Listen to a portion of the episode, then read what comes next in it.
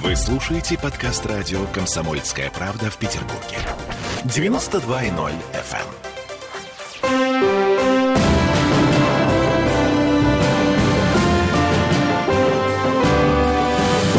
Нулевое чтение. Всем привет, это Петербург, петербургская студия радио «Комсомольская правда». Я Дмитрий Делинский. Я Ольга Маркина. И я Денис Четербок. Депутат Законодательного собрания Петербурга. Говорим о том, что происходит в нашем городе, говорим о том, как ЗАГС на ближайшем заседании будет менять нашу с вами жизнь. Но давайте начнем не с повестки ближайшего заседания Петербургского парламента, а с одного из главных вопросов, который волнует жителей нашего города. По крайней мере, тех домов, в которых есть лифты. Тут как-то так случайно выяснилось, что э, с 1 марта жители первых этажей в нашем городе будут платить за обслуживание лифтов. И неважно, а есть лифт в парадной или нет. Если есть лифт в конкретном доме, допустим, в соседней парадной, все равно солидарная совокупная ответственность, ты обязан платить за лифт, даже если им не пользуешься в принципе. А вдруг ты к соседям в гости пойдешь? Денис Александрович. Тогда и надо взимать, когда идешь в гости. Ага. То есть, э, видимо, дол- должен быть некий ящик, в который... Вот ты смеешься сейчас, а такие лифты, например, в Казахстане есть платные лифты с ящиком и с монетоприемником. А, Денис Александрович, так может быть нам по принципу Казахстана поступить? Могу сказать, что вот этой, м, этим, этой проблематики не первый год. В моей практике депутатской были случаи обращения жильцов э, некоторых парадных, где отсутствовал лифт. При этом им э, стали начислять плату за обслуживание лифтового оборудования. После обращений эти строчки были вычеркнуты. Поэтому надо разбираться относительно того, э, кто э, соответствующее начисление посчитал, да, я знаю о распоряжении комитета по тарифам, но надо внимательно посмотреть и почитать. У нас очень часто бывает, когда э, исполнители слишком рьяно начинают выполнять какие-то новые предписания и указания и начинают творить вот что-то вот такое невероятное. Поэтому э, проблема в том числе и будет обсуждаться в законодательном собрании Санкт-Петербурга. Сейчас я с одним из своих коллег по депутатскому корпусу, депутатом Чебыкиным, обобщаю практику. У него есть с Васильевского острова целый ряд конкретных примеров. Мы будем писать э, наш депутатский запрос в адрес профильного вице-губернатора. Я не удивлюсь, что э, за э, вот этими махинациями да, по-другому это не назвать, стоят возможные управляющие компании. Это которые- те же самые управляющие компании, которые в свое время нас пытались штрафовать за остекление. Балконы. Именно Вот- так. вот это кризис сейчас во всех сферах, в том числе и в сфере ЖКХ, экономический, я имею в виду. Поэтому управляющие компании хотят заработать. э, Послушайте, Денис Александрович, но э, конкретно человек получает квитанцию. Если он ее не оплачивает, то идут пени, ну, мы все знаем, как это происходит. Э, давайте мы дадим какую-то, может быть, короткую инструкцию, что делать человеку, который не имеет в своем подъезде лифт, но вынужден за него платить. Вот, например, значит, жители Петроградского района, конкретно дом номер 13 по Большой Зелени, наши соседи. Лифт в этом доме есть лишь в одной парадной. Из 17, 17 парадных, только в одной есть лифт. Пользуются им совокупно всего 6 квартир из 200, но платить теперь, в марте, согласно постановлению Комитета по тарифам Санкт-Петербурга от 17 февраля 2021 года, обязаны все. Свежие квитанции уже пришли. Тогда... Значит, первое, что надо подать заявление в управляющую компанию, э, где четко поставить вопрос, на каком основании были включены те или иные начисления. Ответ эм, уже известен. Уважаемые жители, с 1 марта 2021 года наниматели и собственники помещений первых этажей должны оплачивать содержание ремонт лифтов согласно распоряжению Комитета по тарифам, бла-бла-бла. Да, но комитет по тарифам лишь утверждает тариф. Понимаете, вопрос о том, э, кому из жильцов начислять соответствующий тариф. Ведь э, как мы платим за воду? То же самое. Есть утвержденные тарифы комитетом по тарифам. Но у кого-то есть счетчики в доме, и они платят по счетчикам. У кого-то э, счетчика в доме нет, эти люди платят по нормативу. То есть э, э, в отношении разных владельцев квартир применяются разные правила. Понимаете? И если у вас нет в парадной лифта, то смысл за него тогда платить. Это раз. А второй момент, э, рассуждая юридически... Логика во- логичная, Да, конечно. рассуждая юридически, есть и другая логика. Да? Возможно, они считают, что лифт – это общее имущество всех жильцов многоквартирного дома. как, Хочешь например, покататься, фасад. покатайся. И коль ты живешь в этом доме, и у вас есть хоть в одной парадный лифт, то, пожалуйста, вы получаете такое начисление. На мой взгляд, тоже, ну, с одной стороны, да, имеет право на жизнь, но с другой стороны, абсурдно несправедливо. Ну, подождите, это просто мошенничество какое-то. Поэтому надо разбираться, и если э, ответ управляющей компании вас не удовлетворит, то надо обращаться в государственную жилищную инспекцию э, с тем, чтобы была проведена проверка правильности начислений э, и правильности действий управляющей компании. Опять же, повторюсь, мы сейчас готовим наш депутатский запрос по данному, данной тематике, он будет направлен двум вице-губернаторам, это Древгаль, который курирует комитет по тарифам, и второй – это Бондаренко, который в целом курирует сферу ЖКХ. Я все-таки уверен, что здравый смысл должен возобладать, и если это распоряжение действительно существует, э, в устном виде или на бумаге, то оно должно быть отменено. Угу. Вашими устами. Так, слушайте, э, комсомолка, наши коллеги из пишущей редакции, э, поговорили с э, чиновником из Смольного, близким к тематике, на условиях анонимности, не под запись, поэтому мы, ну вот здесь как немножко глухой телефон передаем, тем не менее, есть такие слова, такая мысль. Значит, вот то, о чем мы сейчас говорим, вот эта коллективная ответственность жильцов дома за лифтовое оборудование, начиная с первого, заканчивая последним этажом, она существовала всегда, но ранее, еще со времен губернаторства что Валентина Матвиенко на жителей первых и вторых этажей распространялось что-то типа льготы негласной, э, введенной не по закону, а по совести. Годами такое положение вещей всех устраивало ровно до тех пор, пока во время очередной плановой проверки вот этим э, не заинтересовалась Петербургская прокуратура. Изучив ситуацию, прокуратура решила льготы отменить, порядок начисления платы за пользование лифтами привести в соответствие с федеральным законом, и, собственно, все завертелось. То есть, по, по идее, власти... Если следовать наши... этой логике, то льгот, в принципе, не было, и проблематика, она немного шире, чем просто права жильцов первого и второго этажа. Жильцы второго этажа тоже могут пользоваться лифтом, поднимаясь на второй этаж, если у них тяжелые сумки. Да, поэтому Но первого где... этажа Перв... Я первый, про первый не mm-hmm. говорю, а э, Поэтому надо, ну, тут э, как бы понимать, да, иногда первый этаж имеет цокольный этаж, да, где есть вход. И первый этаж, он как бы как второй. Да, есть и такие у нас э, здания, объекты. Где вот эта вот грань? Это первое. Второй момент. Мы же говорим о начислении платы за обслуживание лифтов в целом на всю парадную, где нет лифта. И без разницы, живете ли вы на первом, втором, третьем там, или пятом этаже. Так. Вот. Поэтому сама проблематика, она шире. Я бы здесь не ограничивал ее только жильцами первого и второго этажа. Если следовать э, логике анонимного чиновника, то, в принципе, льготы и так не существовало. То есть, это было некое устное распоряжение. Почему я и говорю, что надо э, официально получить разъяснение от профильных вице-губернаторов, на основании чего до 1 марта так сказать, ничего не было, а после 1 марта вдруг возникло. Да, если это было предписание прокуратуры, значит, об этом надо так и сказать, что есть предписание надзорного ведомства. И надо разбираться, насколько это предписание э, вписывается да, в общие рамки. У нас э, на заседаниях законодательного собрания периодически поступают протесты прокурора на ряд наших законов. И могу сказать, что далеко не со всеми мы согласны и иногда признаем протесты необоснованными, потому что считаем, соответственно, не вносим изменения угу. То есть, а, прокуратура, как орган, отвечающий за охрану э, закона в нашей стране, бывает не права. Серьезно? Это же не права. Это речь идет о юридических подходах. Ага. Да, потому что, вы знаете, расхожее выражение «два юриста, три мнения». А закон, что дышло, да, вот ну, это, это оттуда же. более такое уже,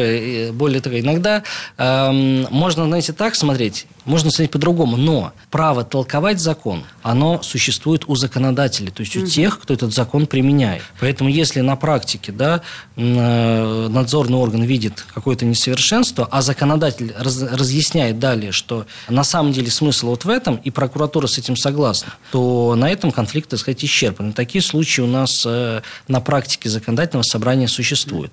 А какие-то предписания действительно выявляют проблематику, и мы вынуждены с этим соглашаться и э, вносить изменения. Слушайте, вот еще один вопрос, он такой риторический. Я пока платежек, собственно, не видел. Э, нужно будет внимательно на это посмотреть и разобраться. Если плата за лифты появилась у жильцов первых этажей и парадных, в которых лифтов нет, то, извините, что произошло с суммой платы за лифты в тех квартирах, которые э, раньше платили за лифты, а по идее она должна уменьшиться? Вот это вопрос, который тоже требует аналитики. То есть э, все равно определенная сумма на обслуживание лифтового оборудования закладывается как она закладывается, как э, некие мероприятия по текущему ремонту, mm-hmm, понимаете, mm-hmm. это тогда вы вообще не увидите отдельной строчки. Может быть, она сформулирована у вас будет квитанции как отдельной строчкой, в отли, ну, и от, отличная от э, платы за текущий ремонт. Вот надо Но сумма-то э, есть какая-то, и до этого кто-то платил за эти По лифты? идее, Да, возможно, несчастные? это было включено в текущий ремонт. И из некой вашей общей суммы в утвержденной смете на год какая-то строчка отводилась на э, замену лифтового оборудования. То есть и так все жильцы дома, получается, обслуживали этот лифт. Просто они об этом не знали. Потому что отдельно квитанция им на этот вид работ не приходила. Я подозреваю, что и такой вариант возможен. И, Хотелось может бы быть, и- разобраться. И, э, да, надо понять э, в конкретных случаях, как начисляется эта плата. И если есть вопросы у жильцов, то первое, куда следует обратиться, это в свою управляющую компанию именно с письменным запросом, чтобы вы получили письменный ответ. Потому что иногда они агитируют вас звонить на горячую линию, где неизвестно кто по телефону что-то вам нашепчет, не всегда соответствующее действительности и правде. И уже с этим письменным ответом вышестоящие инстанции типа жилищной инспекции э, или своего... Или в деп- ту же самую прокуратуру. Да, а, или к своему депутату, например. Именно так. Совершенно верно. Так, ам, слушайте, вернемся в эту студию буквально через пару минут. Э, До конца этой четверти часа э, успеем подвесить один вопрос. А, Платные парковки. Значит, в этом году у нас в два раза расширяется зона платных парковок э, по сравнению с тем, что было. И есть еще любопытные перемены, которые вступают в силу уже в апреле. Нулевое чтение.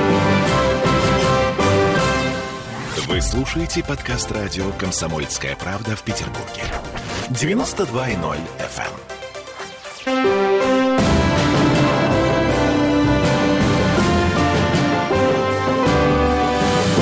Нулевое чтение. А это мы вернулись в петербургскую студию радио «Комсомольская правда». Я Дмитрий Делинский. Я Ольга Маркина. И я, Денис Четербок. Депутат Законодательного собрания Петербурга. А, Мы готовимся к завтрашнему заседанию ЗАГСа, но прямо здесь, прямо сейчас говорим о том, что наболело. О том, что волнует, в частности, Ольгу Маркину как жителю э, центра. Да, совершенно верно. В Петербурге у нас станет в два раза больше улиц, на которых парковка будет платной. С одной стороны, это хорошо, правда? То есть можно будет спокойно поставить в центре города машину, поскольку не все захотят это делать за деньги. А с другой стороны, как быть жильцам, которым предлагается абонемент за, смешно сказать, 12 тысяч рублей в месяц? Если вы зарегистрированы, то порядок цен, насколько мне известно, другой. 1800 рублей в год. Если вы зарегистрированы на территории той зоны, где есть парковка, то, соответственно, у вас есть льготное право на абонемент. Другой вопрос, что далеко не все жильцы могут на него претендовать. Там есть э, достаточно строгий порядок. То есть, например, если квартира в долях, то как бы считается, что у нее несколько собственников. Может так быть, что 5 может быть сособственников у одного помещения. Но если я не ошибаюсь, не более двух льготных талонов, таких э, абонементов, дают на одно жилое помещение. Ну и э, что же делать остальным людям? И вообще, Это вопрос, как который изначально, который изначально возникал при введении э, самой платной парковки. Законодательное собрание Санкт-Петербурга принимает лишь только решение о размерах штрафов за нарушение. Все остальное э, относится к исключительно ведению правительства. То есть именно они определяют льготные категории, именно они устанавливают тарифы, и именно они принимают решение о э, географии платной парковки. Ну вот как минимум сегодня я ехала по улице Маяковского и видела э, Некрасовым, э, э, платную парковку в действии, где все места заняты, и все равно в три ряда На стоят э, аварийках на аварийках. И, в общем-то, проблему, Вот на мой плата- взгляд, это не да, решило. такая платная парковка не нужна. Вы вспомните, что на протяжении многих-многих лет вообще, в принципе, к нарушителям платной парковки никаких санкций не применялось, потому что не работал э, Это наш, правда. наш городской закон. А, знаете. Ну, эту проблему более-менее решили. Вот. А, Жестоко и значит, с кровью, но решили. Да, если мы смотрим на Москву как на образец, значит, там есть специально обученные люди, которые ездят по выделенным маршрутам и фотографируют и выписывают письма счастья тем, кто паркуется вторым рядом, третьим рядом, выписывают Или пи- просто паркуются без э, талона. Да, да, да, да, да. месте. Вот. А у нас-то почему это не работает? У нас закуплены тоже такие машины. и Закуплено это прекрасно. мешало должной работе именно отсутствие возможности получения доступа к э, базам данных владельцев. Теперь эта проблема, как вы сказали, решена, поэтому сейчас вы вполне можете получить достаточно быстро штраф, если не оплатите свою парковку в зоне платной парковки. То есть у нас эти машины тоже существуют. Не в таком объеме, как в Москве, но они тоже будут работать. А, так, следующий вопрос. Вы э, собираетесь на завтрашнем заседании парламента принимать э, какие-то поправки в местный Это закон, технические связанные изменения. с вот как раз с платными парковками? Да, технические изменения касательные смены ответственного комитета. Если раньше занимался комитет по развитию транспортной инфраструктуры платными парковками и штрафами, то теперь это будет ведение комитета по транспорту. Именно эти должностные лица будут подписывать письма счастья. Ну, я так понимаю, что технически для жителей нашей северной столицы ничего не изменится. Э, Ничего не изменится. Э, Хотелось бы, чтобы вот у меня какие пожелания, как у человека, который пользовался платной парковкой, это рабочие паркоматы. Очень бы хотелось хотя бы знать, где они находятся, и чтобы они э, работают работали. далеко, верно. А не всем удобно, например, заплатить э, карточкой ее надо вводить или же с э, смс-кой. Да, поэтому э, платная парковка, она будет оправдывать себя только тогда, когда она, и можно будет заплатить. Совершенно риторический вопрос. Мне вот интересно, почему а, тут же убирают эвакуатором машину, если ты поставишь ее на 4,5 метра от пешеходного перехода, но ни разу я не видела, как убирают машины, стоящие вторым рядом. И Потому мы- что туда просто не подъехать. Ну, как правило, машины, которые вторым рядом стоят, они стоят на аварийке, и люди просто успевают э, потом вернуться и э, уехать, поэтому их и не эвакуируют. Нет никакого смысла вызывать эвакуатор к такой машине. Мгм. Хотя несколько случаев было, когда люди достаточно надолго отлучались, и их забирали совершенно Вот справедливо. интересно, а машину Михаила Боярского кто-нибудь эвакуировал хотя бы раз? Пока мы об этом ничего не знаем. А странно, да? Так, ладно, следующий вопрос. Тут всплыла тема э, Рубинштейна. В очередной раз э, возникло предложение перенести барную столицу э, Петербурга, барную часть Петербурга, с Рубинштейна на опрашку. Депутат Виталий Баварь, зам руководителя муниципального образования Владимирский округ, м, заявил, что нужно стимулировать переезд заведений э, с Рубинштейна на Апраксин двор. Аргументация такая. Да, улица приобрела известность европейского масштаба, но местных жителей все это не очень радует. Я, как представитель местных жителей, э, не считаю возможным воспринимать бренд всерьез. Это не Эрмитаж. И э, еще одна мысль. Хотелось бы увеличить до 50 метров санитарную зону от детских и учебных заведений. Это снизит количество э, питейных заведений на Рубинштейна и, соответственно, нагрузку на всю эту улицу. Денис Александрович, не в первый раз мы в этой студии разговариваем с вами по поводу судьбы Рубинштейна, по поводу судьбы опрашки. Телодвижения, подвижки какие-то вообще в принципе есть? Значит, э, первое, относительно инициативы муниципального депутата. Но я ее воспринимаю исключительно как очередная попытка попиариться Была, и была, была. э, очередная Понятно. попытка голову популизма. Потому что человек явно предлагает то, в чем не разбирается. Это то же самое, Дмитрий, что взять и вас заставить переехать там, где вы живете, на Апраксин двор. Просто А. потому, что нам так захотелось, и вы, может быть, иногда шумите и мешаете своим соседям. Не, смотрите, например, э, есть вполне ничего себе экономические рычаги воздействия. Э, Допустим, Ольга Маркина владеет квартирой площадью в 150 квадратных метров в центре города. Но ее доходы не позволяют ей содержать эту квартиру, платить налоги, например, платить эм, резидентные парковочные. И в итоге Ольга Маркина приходит к выводу, что ну его нафиг. Э, зачем- Лучше жить в Кудрово. Живи в Рыбацком, как говорится в рекламе. Э, Вы по поводу собственника Апраксин двора? Я по По поводу, поводу собственников Рубинштейна. за- Если Заведений на Рубинштейна. Сильно увеличить налог. Посмотрите, э, первое, э, налоги не устанавливаются для конкретных организаций или налоговые льготы, да, то есть всегда и берется категория, категория налогоплательщиков, то есть это либо заведение общепита и владельцы точек общепита, тогда подпадут абсолютно все, вне зависимости от того, находятся они на Рубинштейна или где-то еще. По поводу переезда в Апраксин двор. Первое, чтобы переехать, надо навести там порядок. За период начала, э, постсоветский период, 90-е, 2000-е, Апраксин двор не принадлежит какому-то одному собственнику. По-прежнему лоскутное одеяло. У города есть проект по вообще в целом реконструкции Апраксиного двора. Старый А, но, проект Но уже. на это требуются сумасшедшие деньги. э, там, А инвестора не находится. Инвестора нет, потому что инвестору надо предложить какие-то условия. То есть город даже рассматривал возможность передачи инвестору части городских э, с помещений, которые находятся в Апраксином дворе. Но сумма инвестиций первоначальных, она измеряется даже не миллионами и не сотнями миллионов, это миллиарды. Два или три миллиарда рублей, которые требуется вложить, потому что надо понимать, что Апраксин двор – это памятник истории культуры. Совершенно верно. Соответственно, на него будет распространяются все расценки по реставрации. А это не просто взять и отремонтировать э, там, квартиру. Понятно. Это колоссальные деньги. Стало быть, в ближайшие... И даже если это сделать, и город откажется от части помещений, не решив вопрос с этими многочисленными собственниками, вы там не наведете порядок, а, соответственно, стимулировать к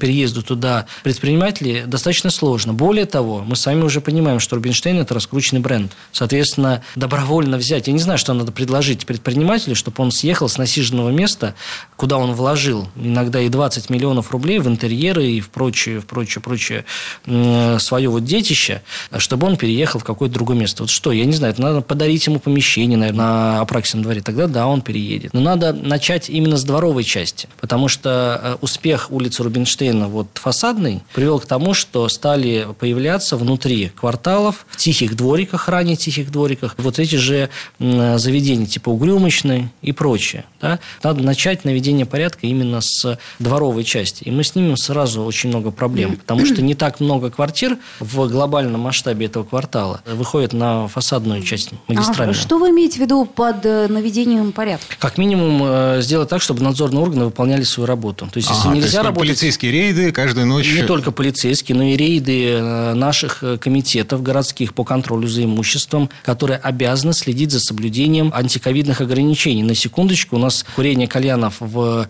общественных местах запрещено до сих пор. При этом я каждую неделю получаю жалобы от жителей, в том числе и Рубинштейна, на работу заведения общепита, где исключительно предоставляют услуги по курению кальяна. Почему не закрыты эти заведения? Почему не закрыты? Я вот Потому что спрашиваю. бездействуют органы, которые должны надзирать за этим, должны выходить с рейдами и штрафовать, да. Только так. В прошлую Пока субботу... этого не происходит, к сожалению, мы э, не добьемся там порядка. Тот же самый рейд сотрудников полиции, которые бы, я уже уверен, что зафиксировали бы целый ряд нарушений, и тишины и покоя, и передали соответствующие материалы в э, наш комитет по законности и продажу алкогольной продукции. Вот сейчас последний тренд – это продажа алкогольной продукции с э, багажника. Что вы Прямо говорите? на улице Рубинштейна. Что вы говорите? Да. Ну, вот как кофемашины существуют, кофемобили, да? Вот Только точно там же- на, в Розле осуществляется продажа коньяка, например. Будем, бу- будем знать.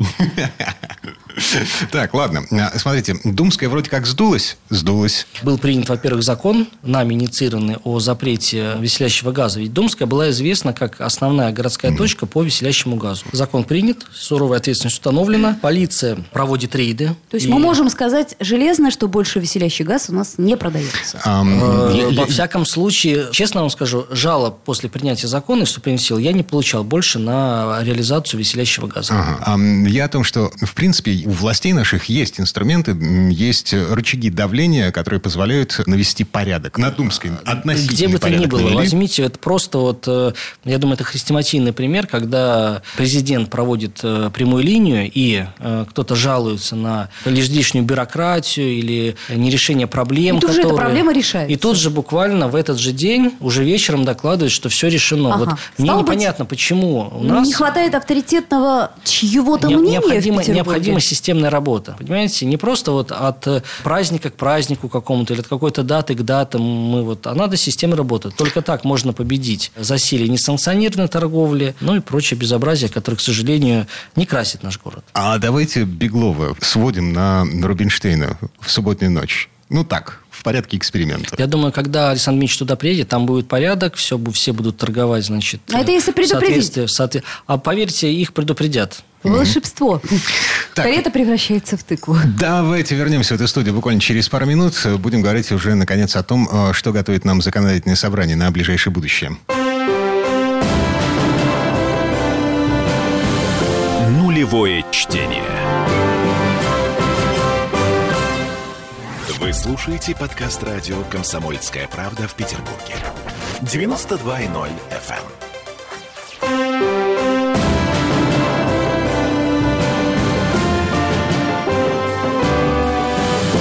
Нулевое чтение. Это мы вернулись в петербургскую студию радио «Комсомольская правда». Я Дмитрий Делинский. Я Ольга Маркина. Я Денис Четербок. Депутат ЗАГСа. В этой четверти часа говорим о том, э, какие планы на жизнь, какие планы на изменения жизни нашего города в э, законодательном собрании в Мариинском дворце. Так, первый вопрос повестки дня, который мы с вами обсудим. Меняется устав Петербурга. Э, у ЗАГСа появляются рычаги давления на чиновников, которые приходят в ЗАГС с отчетами. А, кстати, кто у вас э, ближайшие, у нас ближайший правительственный Завтра с отчетом выступит уполномоченный по правам человека Шишлов Александр Владимирович. Ага. Угу. Так, хорошо. Зачем вы меняете устав? Понимаете, в целом есть целый ряд должностных лиц, лиц серьезных, которые отвечают за решение серьезных для города вопросов, которые отчитываются перед законодательным собранием. Мы не хотим, э, чтобы наши отчеты воспринимались как просто формальность, когда ты пришел, э, что-то рассказал, тебе задали вопросы, и на этом все благополучно забыли. Угу. То есть у наших... Э, депутаты могут только рефлексировать сейчас по поводу того, что Именно они услышали. так, но у нас должны быть определенные... Во-первых, мы э, должны иметь право дать оценку. А, отчету. На что эта оценка повлияет? Она повлияет на...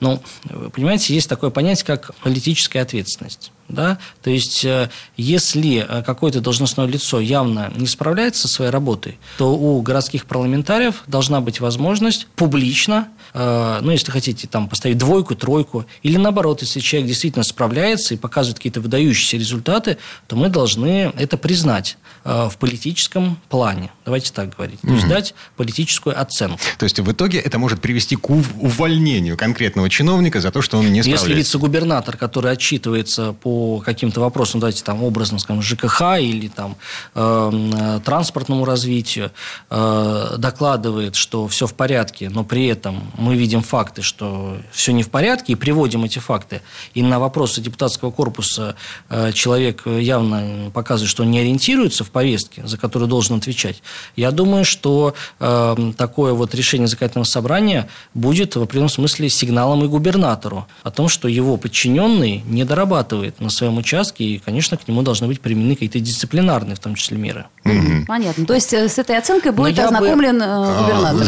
А, ЗАГСу хочется больше полномочий. Здесь я бы не только рассматривал это как вот своего рода да, там, рычаг давления, как вы озвучили. Нет. Речь идет еще о конструктивной работе. То есть, в ходе тех отчетов и докладов, которые представят законодательному собранию, выявляется целый ряд проблем, на которые необходимо решать. Которые необходимо решать. И вот э, в этом постановлении законодательного собрания, помимо возможной оценки деятельности того иного должностного лица, э, должно, на мой взгляд, прежде всего содержаться план по решению тех вопросов, которые обозначаются в докладах и отчетах. То есть это может быть э, поручение о выделении дополнительных средств на финансирование каких-то работ или там, закупку каких-то тех же самых квартир для детей-сирот, если в этом есть проблематика. Второе, это должны быть задачи по корректировке действующего законодательства, с тем, чтобы мы оперативно могли поправить законодательство там, где оно мешает на практике решать какие-то важные для города проблемы. Так, а раньше этого не было? То есть мы сейчас не могли это не предусмотрено. Устав? Сейчас это не предусмотрено как полномочия законодательного собрания, хотя по целому ряду регионов, мы такую аналитику провели, э, такие полномочия есть у региональных парламентов. Вот мы хотим э, сделать так, чтобы законодательное собрание э, тоже было участником вот, э, вот этих вот процессов и вопросов. Угу. То есть парламент послушал чиновника, сделал какие-то выводы, вот, и э, на основании этих выводов... Э, Поставил план, э, дорожную карту определил по решению э, тех сложных вопросов, которые были обозначены в докладе или отчете. Угу. Так, это вот так вы собираетесь менять устав Петербурга. Следующий вопрос повестки дня. А, новый закон о молодежной политике на федеральном уровне э, принятый. Э, в Петербурге собираются э, править местные взаимоотношения с молодежью мы обязаны да, привести из... свой закон в соответствии с теми новыми стандартами, которые были определены на федеральном уровне. Прежде всего, это касательно деятельности добровольцев, волонтеров, это касается э, закрепления э, основ государственных, э, деятельности государственных органов по поддержке молодежи. У нас, например, появится специальная норма о дополнительных усилиях э, города по поддержке молодежи в плане обеспечения жильем. Mm-hmm. Да, очень много критики было в программе «Молодежи. Доступное жилье». И э, вот отдельным блоком в этом э, законопроекте мы как раз-таки касаемся вопроса обеспечения жильем молодых семей. То есть, значит ли это, что э, город будет выделять больше денег на субсидирование покупки жилья для Я молодых рассчитываю, семей? что именно так это и должно выглядеть. О. А, далее, это отдельные вопросы, связанные с участием молодежи и молодежных некоммерческих организаций в формировании расходной части бюджета. Да, то есть теперь закон прямо предписывает, что голос молодежи в этой части должен быть учтен. А напомните, у нас возрастной ценз молодежи нынче? 35 лет. При этом, до 35 До 35 лет, да. При этом мы отдельно вводим категорию молодой ученый, и для него делаем повышенный возрастной ценз 40 лет. Э, молодой, Логично. Молодой ученый, молодой, молодой ученый в рамках 40 вполне себе допустимая категория. Вот. И для чего вводятся эти категории? Для того, чтобы в дальнейшем город мог принимать специальные программы поддержки. Отдельно для молодых ученых, потому что молодым ученым надо одно. Там... Пожилым ученым другое. Пожилым ученым другое, да. Вот такие, целая серия законопроектов, три закона целых, угу. будет завтра посвящено именно этой тематике. Э, вот. Э, я сразу предчувствую, что дискуссии будут достаточно жаркие, потому что э, у многих парламентариев свой взгляд на работу с молодежью. Но самое главное, не сделать...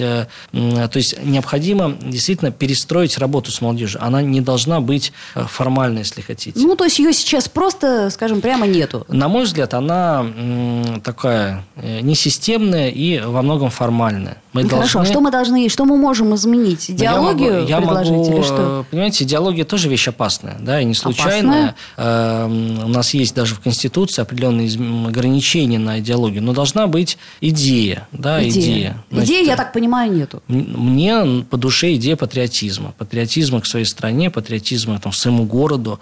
Ну, вот. Э, мы должны все равно, как Петербург, как культурная столица, как город со своим, э, если хотите, э, со своей миссией, со своей историей, должны воспитывать такую свою петербургскую молодежь. Другой вопрос, э, какими, механизмами какими это механизмами Вот я могу на своем э, примере э, поделиться успешным, на мой взгляд, опытом создания молодежного парламента так, Кировского так. района, который уже перерос давно этот район, и мы вышли за пределы района.